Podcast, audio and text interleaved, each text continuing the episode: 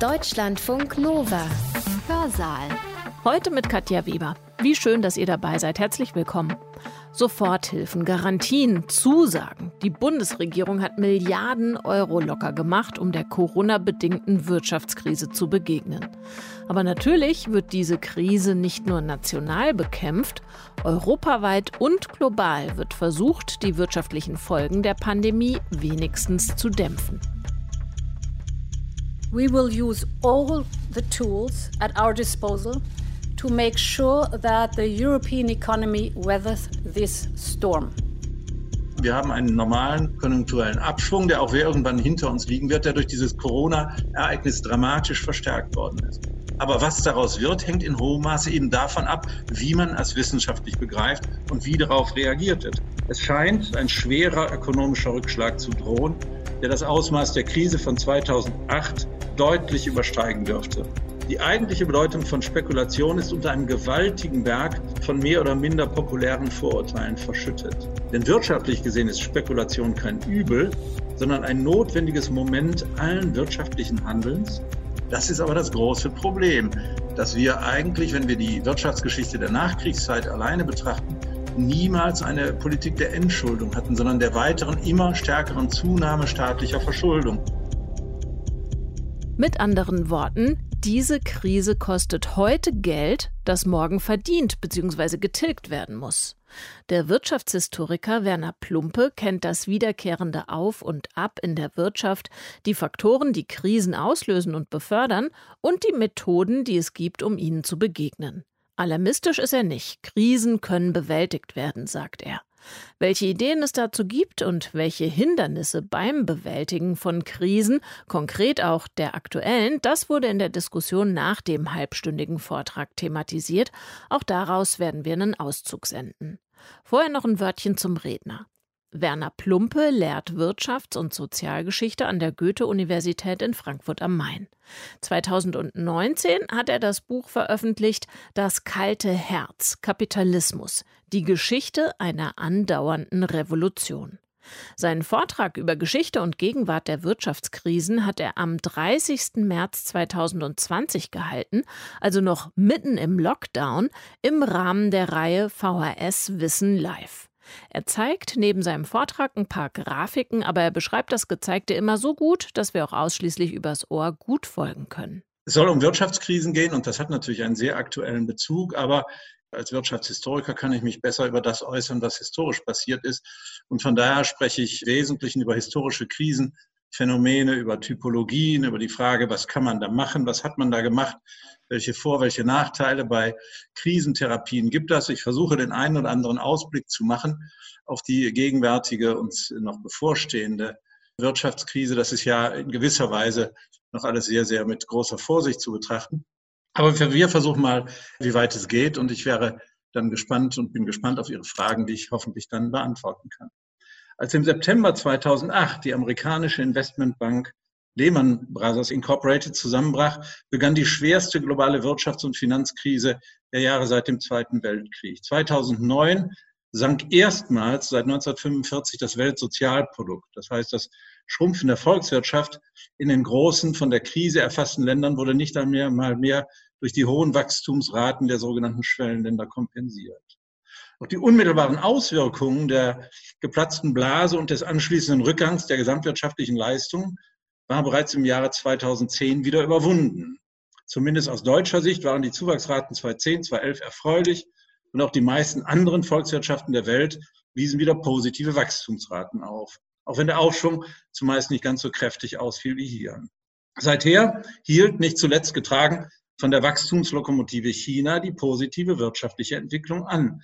Ja, es begann einer der längsten Aufschwungzyklen der Nachkriegszeit. Damit scheint es jetzt vorbei zu sein. Bereits im vergangenen Jahr mehrten sich die Anzeichen eines konjunkturellen Einbruchs. Damit war angesichts der zyklischen Dynamik der wirtschaftlichen Entwicklung ohnehin zu rechnen. Doch hat die derzeitige Corona-Krise die ökonomischen Schwierigkeiten global dramatisch verschärft. Es scheint, nimmt man zumindest die nicht unbegründeten Befürchtungen etwa des IFO-Instituts ein schwerer ökonomischer Rückschlag zu drohen, der das Ausmaß der Krise von 2008 deutlich übersteigen dürfte. Und angesichts der Tatsache, dass der Abschwung auf ein schwieriges ökonomisches Umfeld, und zwar global, trifft, sind auch die Aussichten auf die Zeit danach, nach der Krise ungewiss. Denn ob der Wachstumsmotor China, der in den letzten Jahrzehnten eine so bedeutende Rolle spielte, wieder anspringen und den Rest der Weltwirtschaft stimulieren wird, ist ebenso offen wie die Antwort auf die Frage nach den Folgen der Krise, etwa für die Entwicklung der Eurozone, für die Handlungsfähigkeit der jeweiligen Regierungen und Zentralbanken oder die Migrationsströme. Ebenso wie es zu einer schnellen Überwindung der sich abzeichnenden ökonomischen Krise kommen kann. Es kann ja sein, dass es bald wieder weitergeht im positiven Sinne. Also wie, war, wie es zu einer schnellen Überwindung der sich abzeichnenden Krise kommen kann, deren Ausmaße ja in der Tat vor allem Folge eines externen Ereignisses, der Pandemie eben sind, kann es auch zu einer Periode ökonomischer Schwierigkeiten kommen, einer Depressionsphase, die freilich so neu dann auch wieder nicht wäre. Derartige länger andauernde Depressionsphasen sind in der Weltwirtschaftsgeschichte nicht untypisch. Es gab sie etwa nach dem Gründerkrach 1873, als die Depression bis in die frühen 1890er Jahre anhielt, oder nach dem Ausbruch der Weltwirtschaftskrise 1929, als in den meisten Staaten erst der Weltkrieg die Krise, die Depression beendete. Auch das Ende des Wiederaufbaubooms zu Beginn der 1970er Jahre markierte den Beginn von zwei wirtschaftlich eher schwierigen Jahrzehnten der 1970er, 1980er Jahre mit hoher Arbeitslosigkeit, erheblichen Strukturproblemen, bevor dann allerdings wiederum eine stürmische Aufwärtsbewegung einsetzte, nicht zuletzt dank des chinesischen Einflusses. Die wirtschaftshistorische Botschaft über Krisen ist daher eine sehr komplexe hält aber auf keinen Fall, das ist mir sehr wichtig, ein apokalyptisches Szenario bereit. Also es geht nicht irgendwie in eine Final- und End Endkrise hinein und danach ist alles ganz schrecklich. Das überhaupt nicht. Wirtschaftshistorisch fällt neben der Geschichte der des wirtschaftlichen Strukturwandels noch ein weiterer Punkt ins Auge. Das Krisengeschehen, das wir einigermaßen gut beschreiben können, das Auf und Ab, ist kein rein ökonomisches Phänomen, sondern hängt auch sehr stark damit zusammen, wie vor allem staatlicherseits darauf reagiert wird. Lässt der Staat das Geschehen laufen und hofft auf die Selbstreinigung der Wirtschaft? Oder meint er eingreifen zu müssen, um wirtschaftliche Schwankungen auszugleichen und eine stabile Entwicklung zu ermöglichen? Davon, wie diese Frage beantwortet wird, hängt sehr viel ab. Beides, die Wirtschaftskrisen und die Reaktionen auf sie, wollen wir uns nun im Einzelnen etwas genauer angucken. Wirtschaftskrisen sind aus allen Epochen der historischen Entwicklung überliefert. Der eine oder andere, der bibelfest ist, kann sich an die sieben fetten und an die sieben mageren Jahre vielleicht noch aus der Josefsgeschichte erinnern. Sie änderten allerdings Ende des 18. Jahrhunderts ihren Charakter. Die Krisen der vormodernen Welt, also der Zeit vor der Durchsetzung des modernen Kapitalismus zu Beginn des 19. Jahrhunderts, waren vor allem Agrar- und Ernährungskrisen. Zwar gab es zahlreiche Staatsbankrotte und auch das Auftreten und Platzen von Spekulationsblasen. Die berühmteste ist sicher die Tulpenmanie in den Niederlanden im 17. Jahrhundert. All das war nicht selten. Aber deren gesamtwirtschaftliche Folgen waren in einer Welt, die wirtschaftlich von der Landwirtschaft und den Bemühungen um die Sicherstellung der Ernährung bestimmt war, doch eher begrenzt. Der entscheidende Faktor im älteren Krisengeschehen waren Klima und Wetter. Günstige klimatische Bedingungen ermöglichten gute Ernten, niedrige Lebensmittelpreise sowie wachsende Bevölkerungszahlen und in der Folge sinkende Löhne und einen Anstieg auch der gewerblichen Produktion, die angesichts niedriger Lebensmittelpreise ja auch auf günstige Nachfragebedingungen traf. Wenn man nicht viel fürs Essen ausgeben muss, dann hat man mehr Geld für andere Dinge. Schlechte Ernten konnten hingegen rasch verheerende Folgen haben. Beschäftigungslosigkeit, Hunger und Elend, Bettelei und Tod waren dann häufig Gäste, gerade in den Häusern der armen Bevölkerung. Erst die großen Fortschritte der Landwirtschaft im 19. Jahrhundert, also die Produktivitätssteigerung in der Landwirtschaft, die heute mancher mit sehr skeptischem Blick sieht, die waren aber aus dieser Sicht das Phänomen, dass diese stete Bedrohung durch äh, Klimaschwankungen, durch schlechtes Wetter genauer äh, beendet hat. Die Krisen der vormodernen Welt folgten keinem festgelegten Rhythmus, sondern wurden im hohen Maße durch jeweils durch jedenfalls seinerzeit unvorhersehbare externe Schwankungen vor allen Dingen des Wetters verursacht. Sie konnten aber auch durch andere Ereignisse ausgelöst oder verstärkt werden, namentlich durch die Folge der häufigen militärischen Auseinandersetzungen und Kriege, nicht selten aber auch durch Krankheiten und Seuchen, die die Menschen und das Vieh gleichermaßen betrafen. Dabei waren die Zusammenhänge häufig überaus komplex. Epidemien und Seuchen hatten es umso leichter, je mehr die Bevölkerung ohnehin bereits geschwächt oder besonderen Belastungen ausgesetzt war. Was am ehesten noch an unsere heutige Pandemie erinnert, die Pestzüge in der Mitte des 14. Jahrhunderts waren auch deshalb so verheerend, ihnen fiel in Europa etwa ein Drittel der Bevölkerung zum Opfer. Die wirtschaftlichen Aktivitäten kamen flächendeckend zum Erliegen und erholten sich nur sehr zögerlich, ohne dass der Status quo ante wiederhergestellt worden wäre. Also die Pestzüge, das war so 1345 bis 1350.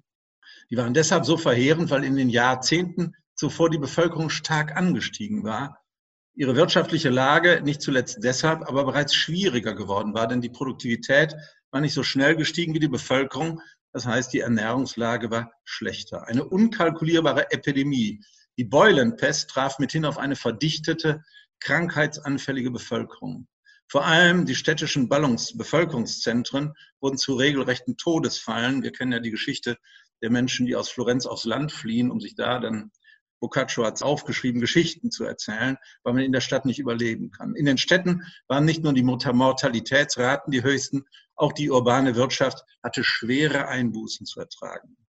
Die älteren Krisen, das ist aber wichtig zu wissen, folgten keinem, ich sagte es, festen rhythmischen Muster. Sie hingen dafür zu stark an äußeren, in gewisser Hinsicht unberechenbaren Ereignissen auch wenn ein gewisses malthusianisches Format, also der Zusammenhang von Bevölkerungswachstum und Krisenanfälligkeit unübersehbar ist. Je früher, je höher die Bevölkerung, umso wahrscheinlicher wurden große Krisen. Das änderte sich alles mit der modernen Wirtschaft. Die Wirtschaftskrisen seither verloren ihre apokalyptischen Dimensionen. Die letzte große Hungerkrise war die in Irland in den 1840er Jahren. Auch dort starb seinerzeit ein Drittel der Bevölkerung in den Jahren nach 1844, vor allen Dingen aufgrund von Ernährungskrisen nach der Kartoffelkrankheit. Aber das war das letzte Mal, zumindest in Europa. Stattdessen sind die Krisen heute zu wiederkehrenden, geradezu rhythmischen Erscheinungen geworden. Erscheinungen, die nicht mehr allein oder vorrangig äußeren Irritationen wie etwa dem Wetter folgen, sondern offensichtlich einer Art inneren Gesetzmäßigkeit der kapitalistischen Entwicklung zu verdanken sind. Karl Marx hat das klar gesagt. Er sah die rhythmischen Schwankungen der Wirtschaft bereits für die 1820er Jahre als gegeben an und rechnete auch damit, dass diese Krisen im Laufe der Zeit immer schwieriger und tiefgreifender würden und sah darin eine Art mit Kierkegaard gesprochen Krankheit zum Tode, die den Kapitalismus kennzeichnete. Spätestens seit den 1860er Jahren und den Beobachtungen eines französischen Arztes, nämlich von Clément Juglar, ist ganz offensichtlich, dass Marx da recht hatte, nicht mit der Krisentendenz in die äh, Apokalypse, aber mit der Rhythmik schon, nämlich der wirtschaftliche Strukturwandel durchläuft offensichtlich Zyklen, Zyklen von Aufschwung, Boom, Rezession und äh, äh, Krise, die sich so Jugler empirisch durchaus stimmige Annahme, zudem in einem relativ festen zeitlichen Rahmen von sechs bis zehn Jahren abspielen. So, hier können Sie das sehr schön sehen. Die Wachs die jährlichen Veränderungsraten des Bruttoinlandsproduktes, hier im deutschen Fall, aber die für andere Länder sind nicht so unterschiedlich. Und hier können Sie sehen, dass eigentlich die Krisen im 19. Jahrhundert bis zum Ersten Weltkrieg und seit dem Zweiten Weltkrieg das Auf und Ab, das ist sehr, sehr rhythmisch erfolgt. Wir haben eine besondere Phase in den Jahren 1914 bis 1949, die ist vor allen Dingen durch die militärischen Ereignisse, die Weltkriege, die Weltwirtschaftskrise bestimmt markiert mithin nicht den Normalfall der wirtschaftlichen Entwicklung. Den findet man eher vorher und nachher. Und eine solche Entwicklung hat auch Clément Juglar beschrieben und das trifft das einigermaßen gut. Also diese Zyklen hat er festgestellt und auch die neuere Konjunktur- und Krisengeschichtsschreibung geht davon aus, dass das im Wesentlichen so richtig ist. Zwar sind die zeitlichen Zyklen im Einzelnen nicht so schematisch festzulegen, man hat unterschiedliche Amplitudenlängen nachgewiesen, aber im Grunde ist das so, dass wir in der modernischen, die moderne Wirtschaft eine zyklische Form der Entwicklung hat. Sie weist mithin im Gegensatz zur vormodernen Welt Zyklen auf, die aber, und das ist wichtig, notwendige Erscheinungen einer tendenziell wachsenden Wirtschaft und eines intensiven ökonomischen Strukturwandels sind. Diese Zyklen, die wir haben, sind ja kein Ergebnis wie Marx noch oder keine Folge davon, dass es wirtschaftlich abwärts geht, sondern sie sind Teil eines nach oben gerichteten Prozesses, der eben um diesen Trend herum schwankt. Da habe ich Ihnen auch mal was rausgesucht. Das ist das reale Bruttoinlandsprodukt pro Kopf in Deutschland. Und da sehen Sie, dass es bei aller Krisentendenz, die man vorher gesehen hat, bei allen zyklischen Schwankungen in der Tendenz immer weiter nach oben gegangen ist. Und auch hier wiederum nur die Zwischenkriegszeit eine bemerkenswerte Ausnahme gewesen ist. In der Regel haben wir aber Zyklen um einen nach oben gerichteten Trend in der wirtschaftlichen Entwicklung. Die Umschwünge von Boom zur Rezession wurden und werden daher auch nicht unbedingt stets als krisenhaft erfahren. Das kann ja weiter nach oben gehen, selbst wenn es schwankt, sondern können wir etwa in den Jahren nach dem Zweiten Weltkrieg als Wachstumszyklen wahrgenommen werden. Andererseits waren die Krisen der Jahre vor 1848 oder die Krisen der Zwischenkriegszeit im 20. Jahrhundert mit großem sozialen Elend verbunden, was erheblich zu Krisen des politischen Systems beigetragen hat. Offensichtlich könnte man also sagen, gibt es Phasen oder Situationen, in denen Krisen eher hingenommen werden und eher hinnehmbar sind und Phasen, in denen die Bedeutung von Krisen dramatisch zunimmt und sie das gesamte Gesellschaftssystem in Mitleidenschaft ziehen können. Sie sind strukturell Momente der kapitalistischen Entwicklung, können im Einzelnen aber dramatische Wirkungen haben. Knut Borchardt hat für den modernen Kapitalismus in Anlehnung an eine Formulierung von Karl Marx die überaus hilfreiche Unterscheidung zwischen Krisen an sich und Krisen für sich getroffen. An sich lassen sich alle Umschwünge vom Boom zum Abschwung als Krise begreifen. Aber ob sie in einem manifesten Sinn auch zu Krisen für sich werden, also ob die Menschen das als Bedrohung wahrnehmen und darauf reagieren, hängt nicht nur von ihren gesamtwirtschaftlichen Dimensionen und sozialen Folgen, sondern eben auch stark davon ab, wie insbesondere die Zeitgenossen auf das wirtschaftliche Geschehen reagieren. So ist es ja im Moment auch. Wir haben die Pandemie des Coronavirus. Aber was daraus wird, hängt in hohem Maße eben davon ab, wie man es wissenschaftlich begreift und wie darauf reagiert wird. Das sind keine Automatismen, sondern da sind erhebliche äh, Spielräume vorhanden. Für die Wirtschaft gilt, die Erwartungshaltung von Unternehmern und Haushalten spielen für das Krisengeschehen eine ebenso wichtige Rolle wie die öffentliche und wissenschaftliche Diskussion der Wirtschaftswissenschaften sowie die Reaktion der Politik. Wenn alle Menschen Angst haben und denken, wir müssen unser Geld beieinander halten, bricht der Konsum zusammen. Das hat also unmittelbare Folgen. Insofern sind auch in unserer Erinnerung keineswegs alle Konjunkturumschwünge oder Krisen gleichermaßen präsent. Die Diskussion der vergangenen Jahre erinnert vor allem an jene Krisen, die von den Zeitgenossen als besonders tief und heftig wahrgenommen worden sind. Vor allen Dingen die Weltwirtschaftskrise 1929, die Finanzkrise 2008. Das Krisengeschehen in der Moderne, so ist zu Schlussfolgern, hat daher nicht allein etwas mit der Veränderung von gesamtwirtschaftlichen Größen zu tun, sondern ebenso mit ihrer Interpretation und den wirtschafts- und sozialpolitischen Reaktionen auf sie. Werden Krisen als dramatisch erfahren, ist auch die Suche nach den hierfür Verantwortlichen ausgeprägt. Das hat insbesondere die Spekulation in Verruf gebracht, für die ich jetzt mal eine Lanze brechen möchte.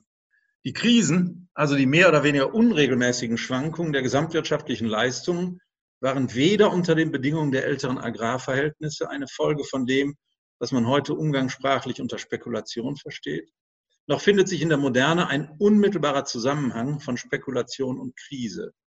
Die eigentliche Bedeutung von Spekulation ist unter einem gewaltigen Berg von mehr oder minder populären Vorurteilen verschüttet. Denn wirtschaftlich gesehen ist Spekulation kein Übel, sondern ein notwendiges Moment allen wirtschaftlichen Handelns, das bei seinem Abschluss mit zukünftigem Erfolg kalkuliert und sich deshalb auf das Risiko einlässt, heute etwas zu tun, von dem man erst in der Zukunft wissen kann, ob es erfolgreich ist. Spekulation ist eine notwendige Voraussetzung dafür, dass es überhaupt zu wirtschaftlicher Entwicklung kommt und nicht nur zu einer Wiederholung des bereits Bekannten. Kurz, spekulatives Verhalten und Handeln ist ein konstituierendes Moment der modernen Welt ihrer historisch unvergleichlichen Selbstdynamisierung. Das heißt nicht, dass Spekulation immer gleich ist und historisch immer gleich war. Zweifellos gibt es Phasen größerer und Zeiten geringerer Spekulationsfreude. Zweifellos gab und gibt es auch Übertreibungen, die aber man eben nur im Nachhinein feststellen kann. Im Moment der Entscheidung selbst steht eben nicht fest, wie die Spekulation ausgeht. Es gehört geradezu zu den feststehenden historischen Wahrheiten, könnte man ironisch sagen, dass bei Spekulationskrisen es immer alle schon gewusst haben, wenn es zu spät ist. Das ist auch der Grund, warum sich Anleger gegen erwartbare Verluste absichern wollen.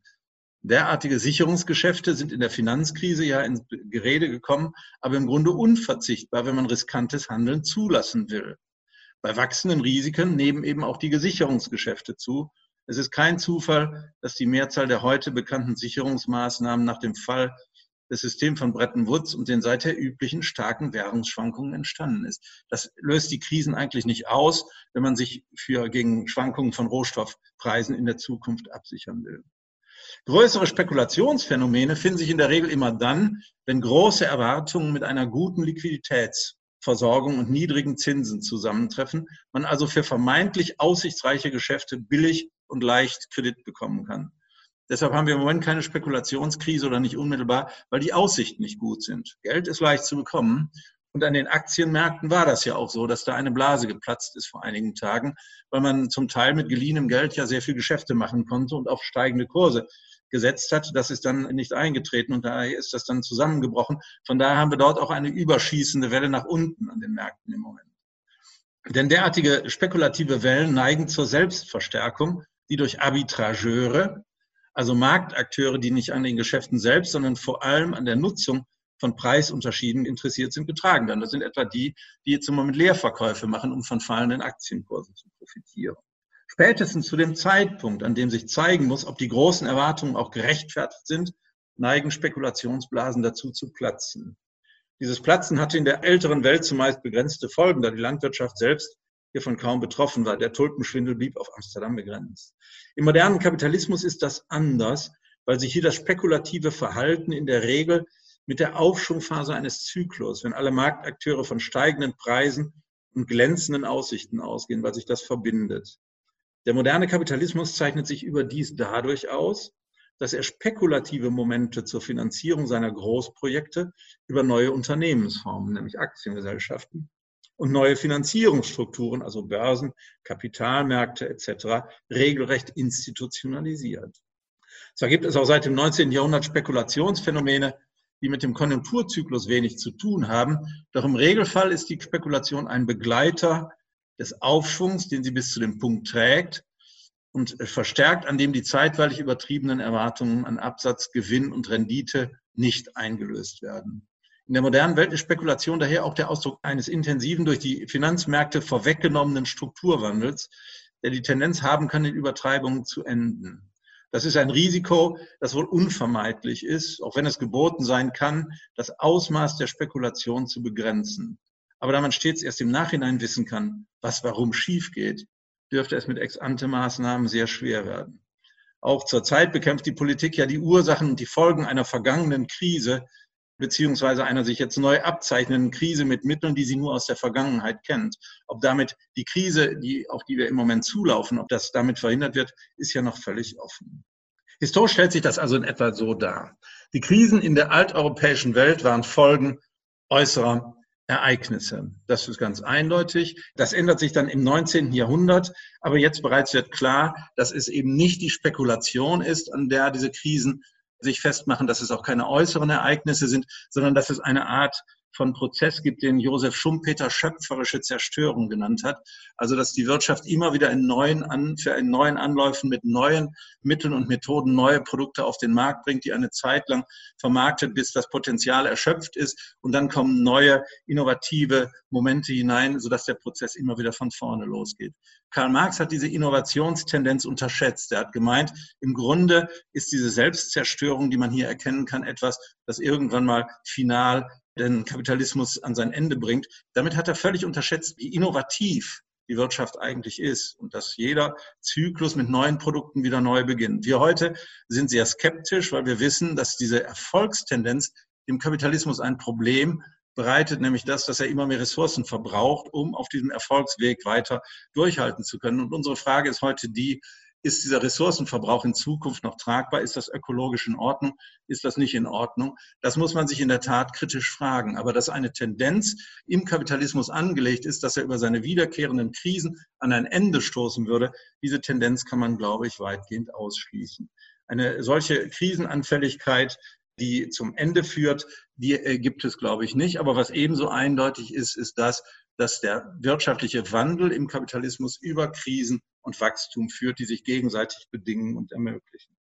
Nun kommen wir zum anderen, zum nächsten Punkt, nämlich zu dem, dass diese Krisen, wenn man sie langfristig betrachtet, und ich habe die Daten ja eben gezeigt, im Grunde genommen notwendige Momente eines Wandels sind, die man so hinnehmen könnte. Nur können sie halt, wie das eben in der Weltwirtschaftskrise 1929 der Fall gewesen ist, Ausmaße annehmen, die die gesamte Gesellschaft destabilisieren. Damals waren, um das deutsche Beispiel zu nehmen, etwa sechs Millionen Menschen direkt arbeitslos. Wenn man alles in allem äh, das zusammenfasst, kommt man auf eine Betroffenheit durch Arbeitslosigkeit, die im Bereich von etwa 40 bis 50 Prozent liegt, wenn man Kurzarbeit und anderes hinzunimmt. Auch für die Weltwirtschaftskrise habe ich Ihnen einige Daten mal herausgesucht. Hier haben wir das jetzt genauer. Hier kann man das sehen. Hier können Sie sehen, das ist die Weltwirtschaftskrise 1928, 34, in deren Ergebnis ja in Deutschland die Nazis an die Macht gekommen sind. Hier können Sie sehen, dass der Rückgang der Beschäftigung von 100 1928 auf 70 1932, also 30 Prozent der Beschäftigten hatten keine Arbeit mehr. Sie können sehen, wenn Sie sich die Produktionsgüter anschauen, dass sich die Produktion von Produktionsgütern zwischen 1928 und 1931 mehr als halbiert hat. Die Produktion von Investitionsgütern ist auf 35 Prozent zurückgegangen. Die Verbrauchsgüter des elastischen Bedarfs auf 74 Prozent zurück, des unelastischen Bedarfs, also Klopapier von mir aus und Brot und andere Dinge, nur auf 85 Prozent. Aber Sie können sehen, dass ein derartiger wirtschaftlicher Einbruch, wie er in der Weltwirtschaftskrise passiert ist, die äh, Vorstellung, man könne das so laufen lassen, man könne sich mit Wirtschaftskrisen arrangieren, eigentlich zerstört hat und wir seitdem in dem Modus leben, den wir heute auch kennen, dass der Staat aktiv dagegen handeln soll. Die ältere Welt bis weit in das 20. Jahrhundert hinein kannte eigentlich überhaupt keine eigenständigen Krisentheorien, wenn wir hier von Karl Marx und einigen anderen mal absehen. Eine vormoderne Wirtschaftstheorie hat es ohnehin nicht gegeben. Die Erfahrung unberechenbarer Krisen durch Wetter, Klima und Kriege, ausgelöste Erschütterungen, hatte dort vielmehr zu einer Art Akkumulation von Klugheitslehren geführt, in deren Kern vor allem die Bestandserhaltung stand.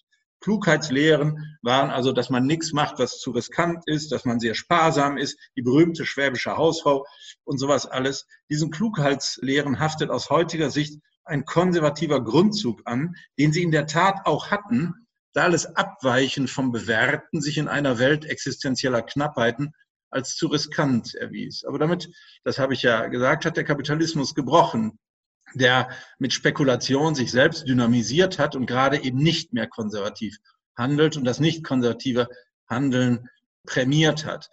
Die Wirtschaftstheorie hat das lange aber nicht als eine Art Bedrohung gesehen, sondern hat gedacht, dass da ist eine Dynamik, die kehrt aber mehr oder weniger automatisch immer wieder ins Gleichgewicht zurück. Wenn sie mal gestört wird, dann hat das eher äußere Ursachen.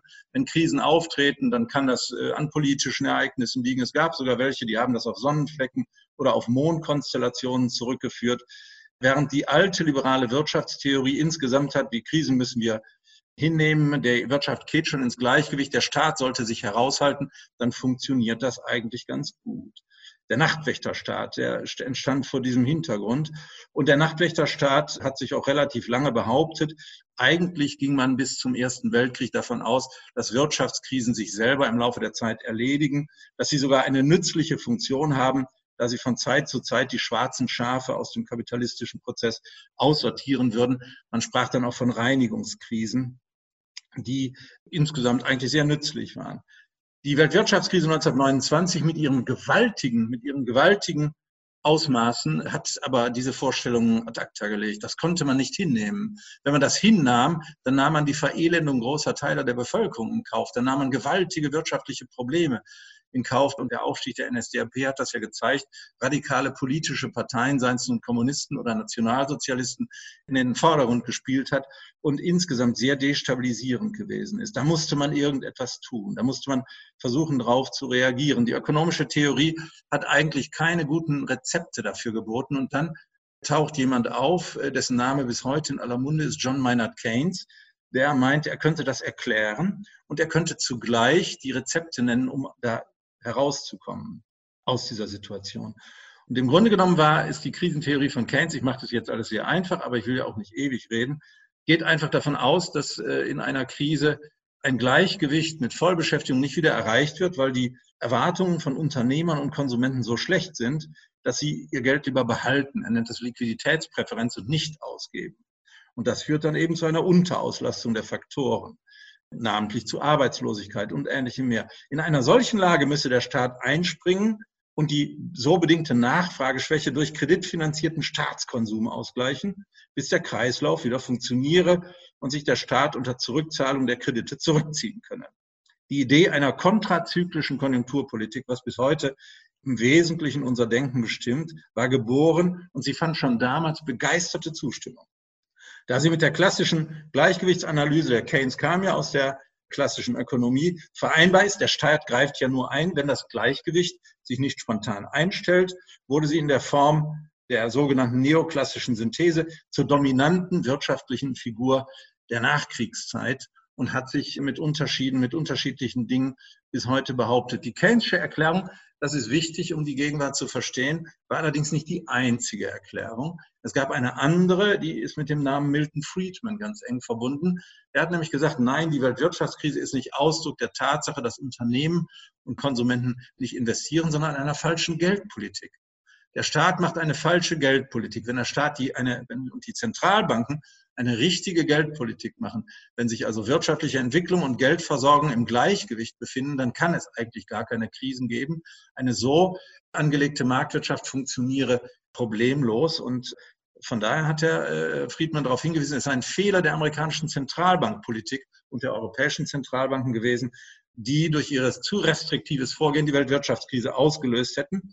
Und das ist etwas, was in der Krise nach 2008, 2009 ebenfalls ernst genommen worden ist. Man hat gesagt, wir müssen die keynesianischen Mittel benutzen und hat Beschäftigungsprogramme gemacht, man hat die Nachfrage angekurbelt, man hat Kurzarbeitergeld gezählt etc. Und die andere Maßnahme war, man hat mit billigem Geld über die Zentralbanken versucht, die Finanzmärkte vor allen Dingen zu fluten, dass genügend billiges Geld da ist, dass es also nicht zu einer Austrocknung der Finanzmärkte kommt. Beides zusammen hat man zum Einsatz gebracht und war bei der Überwindung der Wirtschaftskrise 2008, 2009, so glaubte man zumindest damit auch einigermaßen erfolgreich. Wenn man das aber genauer betrachtet, dann stellt man fest, dass weder der Keynesianismus noch die neoliberale Friedmannsche Lösung wirklich zufriedenstellende Lösungen ge gebracht hat. Die keynesianischen Vorstellungen sind schon in den 1970er Jahren an ihre Grenzen geraten, als man Massenarbeitslosigkeit und Wirtschaftskrisen versucht hat zu bekämpfen mit hoher Staatsverschuldung und staatlichen Konjunkturprogrammen. Das hat damals nicht funktioniert, sondern nur zu Inflation geführt. Da kam das Phänomen der Stagflation her. Das ist ja auch der Hintergrund, weshalb Ronald Reagan und Margaret Thatcher Ende der 1970er Jahre mit ihren neoliberalen Vorstellungen sich haben behaupten und politisch durchsetzen können, die dann mit Marktradikalität, in Anführungsstrichen gesprochen, versucht haben, das Problem zu lösen. Das hat eine Zeit lang geklappt, ganz ordentlich in Großbritannien eine Zeit lang, in eng in den USA auch, ist aber in der Finanzkrise 2008, 7, 8 zusammengebrochen.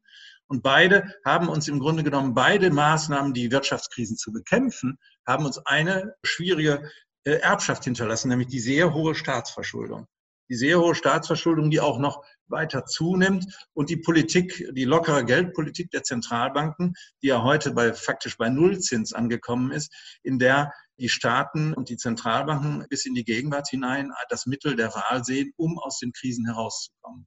Und das ist in gewisser Weise unser Problem, was wir heute in der Corona-Krise haben. Wir haben einen normalen konjunkturellen Abschwung, der auch irgendwann hinter uns liegen wird, der durch dieses Corona-Ereignis dramatisch verstärkt worden ist.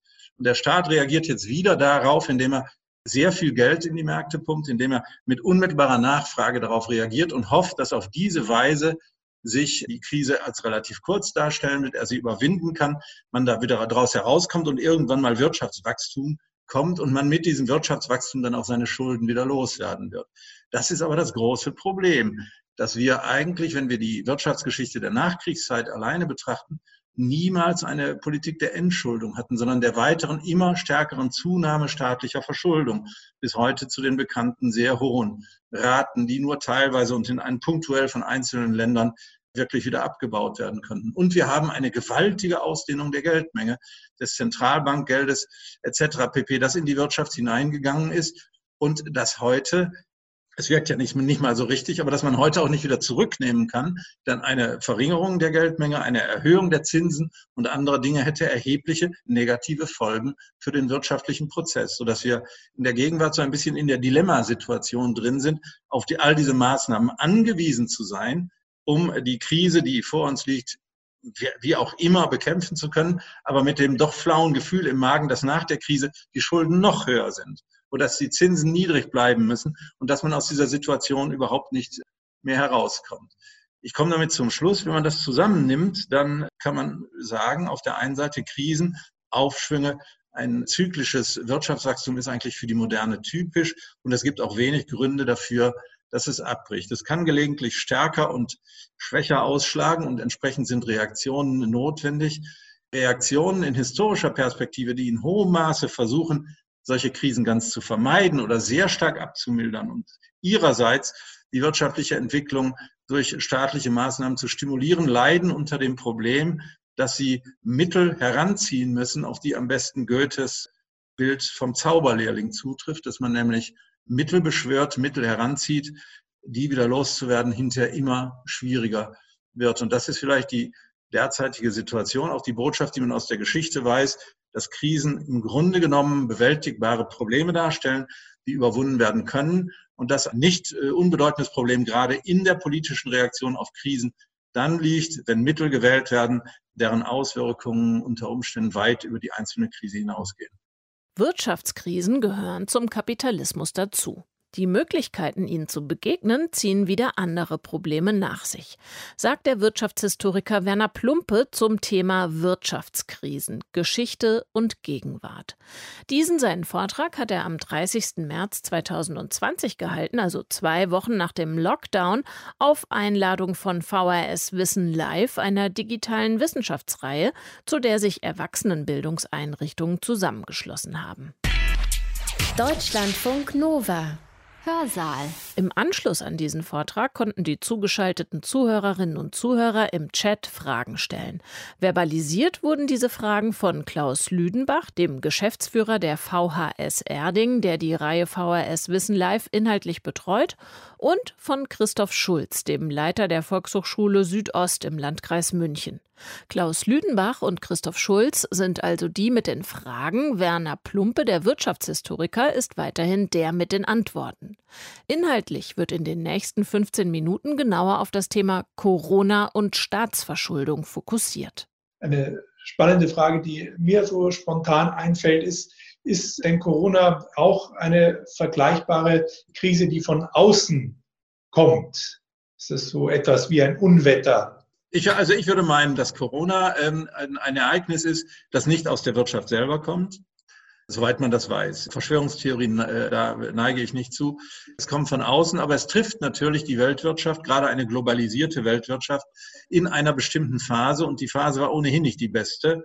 Äh, konjunkturell war ja das vergangene Jahr 2019 schon kein so besonders gutes, wie die Entwicklung für 2020 war. Das war schwer abzusehen und die strukturellen Probleme der Weltwirtschaft sind sehr groß. Wir haben die Probleme in der Eurozone, die Unwuchten, die in der Eurozone da sind, die hohen Unterschiede zwischen den verschiedenen Ländern. Wir haben die chinesisch-amerikanische Handelskonkurrenz. Wir haben den Brexit, also den Austritt Großbritanniens aus dem aus der Europäischen Union. Wir haben die Konflikte zwischen bestimmten europäischen Staaten und der Sowjetunion. Wir haben das große Problem äh, der Entwicklung im Nahen und Mittleren Osten. Und wir haben die Migrationskrise, die ja auch in erheblicher Weise monetär belastend ist. All diese Dinge zusammengekommen, äh, zusammengenommen werden durch die äh, ähm, äh, Corona-Krise, wenn man so will, noch verstärkt. Das ist ein weiterer Faktor, der dazu beiträgt, dass äh, der konjunkturelle Abschwung, der ohnehin offensichtlich erreicht war, dass er ähm, äh, jetzt doch sehr deutlich an äh, äh, Gewicht zugenommen hat. Und da Corona ja auch unmittelbar war in der globalisierten Wirtschaft die Lieferketten etwa zwischen Asien und Europa direkt betrifft, sind die Auswirkungen natürlich sehr, sehr groß. Da haben wir auch äh, schon äh, sozusagen eine Nachfrage dazu, und zwar inwieweit die Globalisierung hier als Brandbeschleuniger in der Krise noch beiträgt. Ich glaube nicht, dass die Globalisierung ein Brandbeschleuniger ist, aber dadurch, dass das Ausmaß der weltwirtschaftlichen Verflechtung heute ein historisch beispielloses Niveau erreicht hat, sind auch die Probleme, die sich aus einer Auflösung oder zeitweiligen Störung dieser Globalisierung ergeben können, eben sehr, sehr groß. Nehmen wir nur das Beispiel der Medikamente, die in Europa jetzt zum Teil fehlen. Sie werden aus Asien, aus China, aus äh, Indien nach Europa äh, geliefert. Man hat das getan, weil das eben aus Kostengründen und zur Entlastung unseres Gesundheitssystems günstig war und zum Niedrighalten der Krankenkassenbeiträge etc. pp. Das hatte also seine gute Seite, weil es eben das Gesundheitssystem hier entlastet. Auf der anderen Seite ist man dadurch natürlich auch abhängig davon, dass regelmäßig geliefert wird. Und wenn das jetzt nicht mehr funktioniert, merkt man plötzlich, dass man anfällig wird. Die Globalisierung hat also Vorteile, die sie meiner Ansicht nach definitiv besitzt, die sie aber eben, das war ein Reden eben auch in meinem Vortrag, nur dann gewährt, wenn man bestimmte Risiken eingeht. Und im Moment erleben wir das Risiko, dass eine globale Wertschöpfungskette eben leichter zu zerstören ist als eine, die nur national wäre. Nur hätte die nationale eben das Problem, andere Kostenstrukturen zu haben. Von daher glaube ich nicht, dass die Globalisierung ein Brandbeschleuniger ist, aber sie bietet für Krisen die Möglichkeit, dass sie sich schneller ausbreiten und schneller dann auch größere Auswirkungen besitzen. Die Frage wäre, ob eine adäquate Reaktion darauf dann die Nationalisierung der Lieferketten ist. Ja, das ist Nationalisierung der Lieferketten. Das ist eine große Debatte gewesen in der Zeit nach dem Ersten Weltkrieg. Das hieß Autarkiepolitik.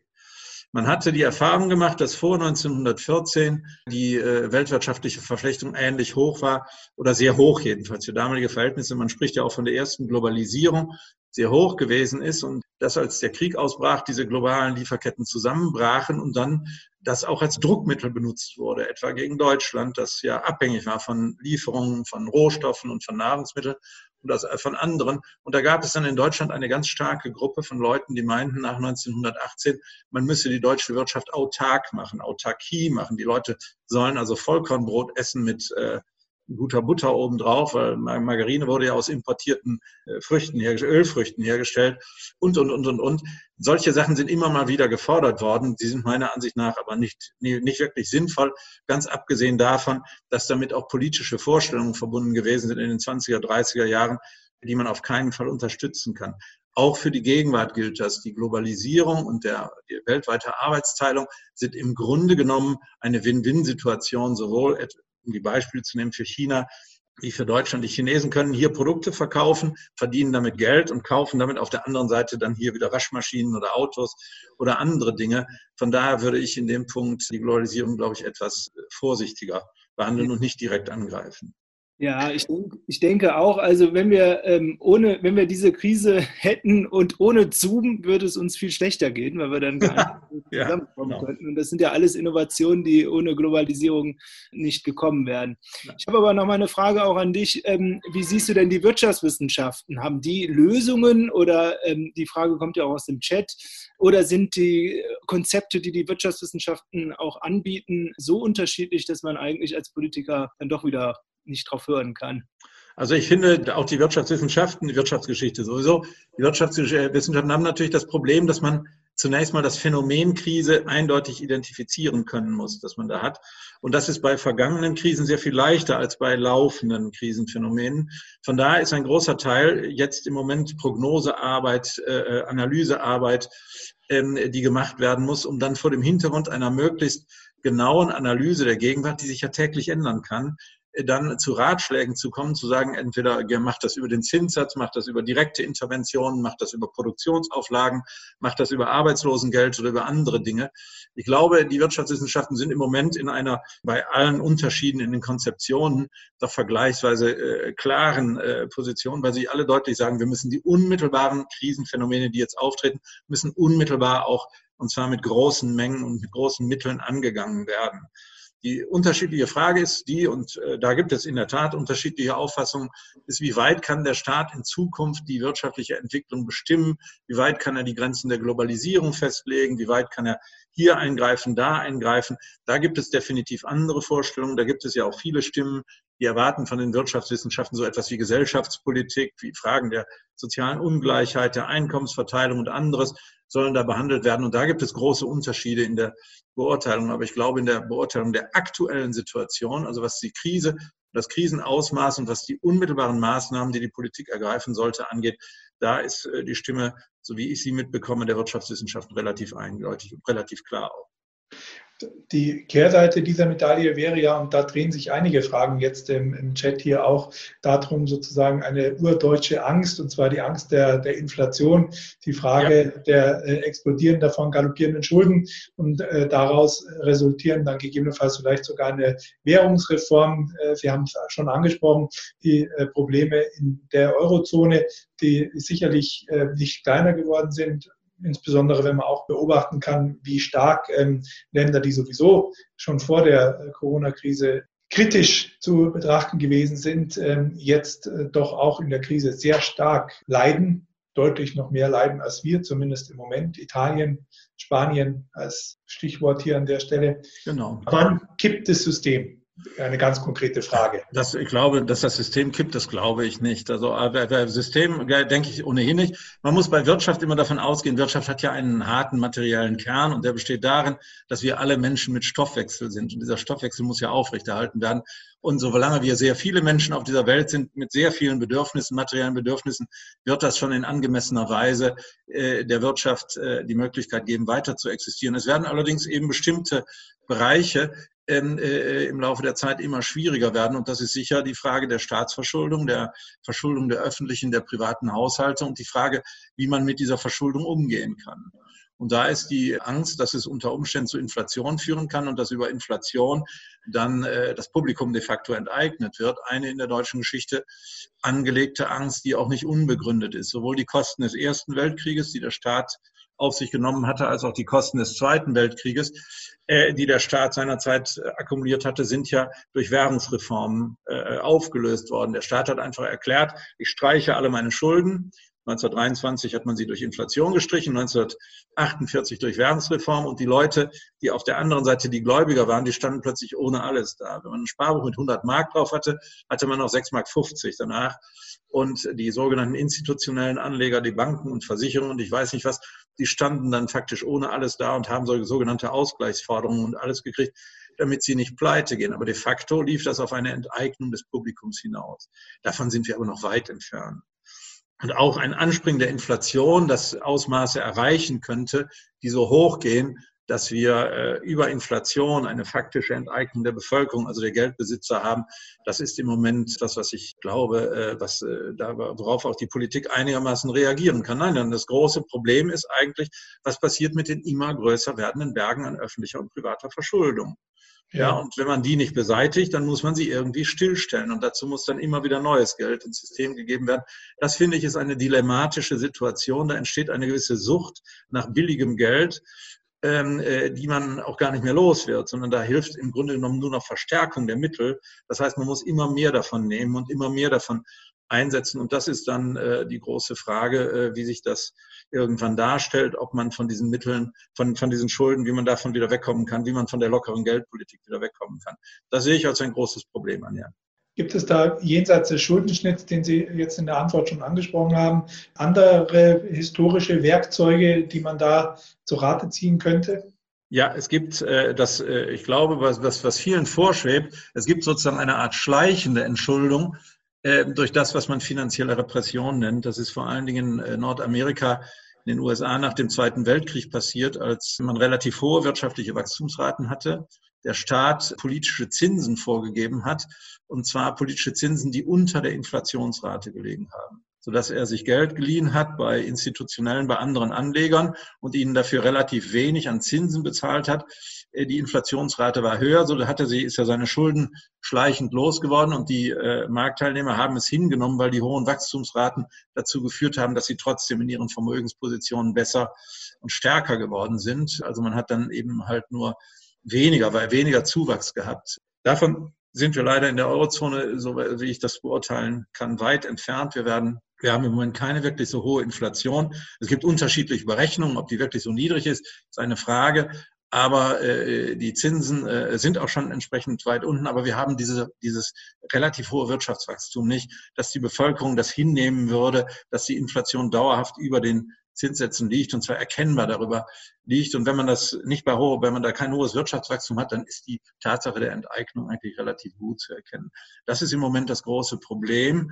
Ich glaube, auch hier in der Eurozone sähe man es am liebsten, das Wachstum springt an, Es gibt eine moderate Inflation, die Zinsen bleiben niedrig und dann erledigt sich, könnte man sagen, in gewisser Weise ein Teil des Schuldenproblems in aller Ruhe. Aber die Situation glaube ich nicht, dass sie sehr schnell antritt.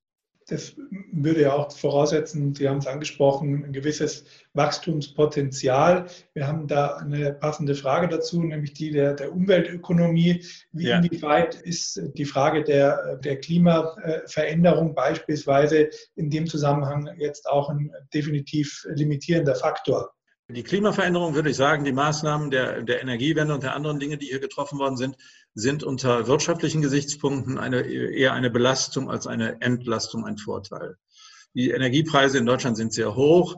Die Windräder in Norddeutschland, die auf See stehen und ein anderes Meer, die haben zwar in der Zwischenzeit eine größere Leistung erreicht, aber das Problem ist, dass die Leistung nicht stabil ist, die sogenannte Dunkelflaute, also wenn die Sonne nicht scheint und wenn der Wind nicht weht, ist ja die Leistung der erneuerbaren Energien gering. Das führt dazu, dass man Kraftwerkskapazitäten vorhalten muss, um die Netzspannung auch in diesen Phasen aufrechterhalten zu können. Das heißt, man hat sehr hohe Gewährleistungen zu machen für traditionelle, herkömmliche Energieträger. Die Ausnutzung der ökologischen Energien ist ja nicht so groß. Also man hat zwar eine potenziell installierte bestimmte Energiemenge, die gemacht werden kann, aber ob die wirklich realisiert wird, hängt eben nun von anderen Faktoren ab. Das alles führt dazu, dass das eine ökologisch vielleicht gute, aber ökonomisch gesehen doch sehr belastende Geschichte ist. Und ich glaube nicht, dass man daraus eine Art zusätzlichen Impuls für die wirtschaftliche Entwicklung in der Zukunft bekommt. Ich weiß auch, dass das andere anders sehen, aber ich würde in dem Punkt sagen, da sind, äh, nach, soweit ich sie kenne, die ökonomischen Fakten ziemlich eindeutig. Es würde eher darauf hindeuten, dass ähm, zur Bewältigung der Krise gewisse Standards eher wieder zurückgefahren werden können. Die, nein, man muss sich natürlich ernsthaft überlegen, ob es in den schweren wirtschaftlichen Krisenzeiten hinnehmbar ist, dass die Bundesrepublik Deutschland die höchsten Energiepreise hat. Das muss man sich überlegen. Und dann muss man im Zweifelsfall sich fragen, kann man hier was machen? Kann man das kompensieren? Ist da, sind da andere Dinge möglich? Das sind Fragen, die sich jetzt natürlich äh, stellen. Man kann sich teure Experimente wie die Energiewende leisten, wenn man keine Wirtschaftskrise und keine anderen Belastungen hat, wie, sie, wie wir sie im Moment aus Corona, aus dem konjunkturellen Abschwung und aus anderen Dingen bekommen wenn diese ganzen Anforderungen kommen, wenn jetzt unter Umständen sogar noch im Rahmen europäischer Solidarität vermehrt Mittel aufgebracht werden müssen, dann kommt man irgendwann schlicht an die Grenze, dass man eben nicht alles, was äh, vielleicht politisch begründbar ist, gleichzeitig auch finanziert werden kann. Soweit also die Diskussion nach dem Vortrag des Wirtschaftshistorikers Werner Plumpe über Corona und die Wirtschaftskrise. Morgen Abend bleiben wir im Hörsaal bei den Themen Corona und Krise und dann schauen wir uns den Datenschutz an unter den Bedingungen der Pandemie im deutschen Rechtsstaat. Sprechen wird der Landesbeauftragte für Datenschutz des Landes Baden-Württemberg, Stefan Brink. Funktionieren eigentlich unsere Institutionen auch in der Krise noch? Das Besondere und Neue an der Corona-Krise, in der wir zurzeit stecken, ist die Ungewissheit, die mit diesem neuen Virus verbunden ist. Ungewissheit und Krise sind, so sagt man allgemein, die Stunde der Exekutive. Es führt nämlich zu einer Einschränkung von Grundrechten. Genau die haben wir seit Anbeginn der Corona-Krise in vielfältiger Hinsicht erlebt. Was darf der Arbeitgeber eigentlich über den Gesundheitszustand des Arbeitnehmers wissen? Wir Datenschützer wollen, dass das Parlament sich dafür einsetzt, dass tatsächlich diese App-Nutzung freiwillig ist und niemand dabei unter Druck gerät, Corona, Datenschutz und die Stunde der Exekutive, das gibt's morgen hier im Hörsaal. Und sehr viel mehr wissenschaftliche Vorträge findet ihr zu jeder Zeit auf deutschlandfunknova.de slash Hörsaal. Für heute wieder mal vielen Dank für euer Interesse. Katja Weber sagt bis morgen hoffentlich. Tschüss. Deutschlandfunk Nova. Hörsaal. Samstag und Sonntag um 18 Uhr. Mehr auf deutschlandfunknova.de.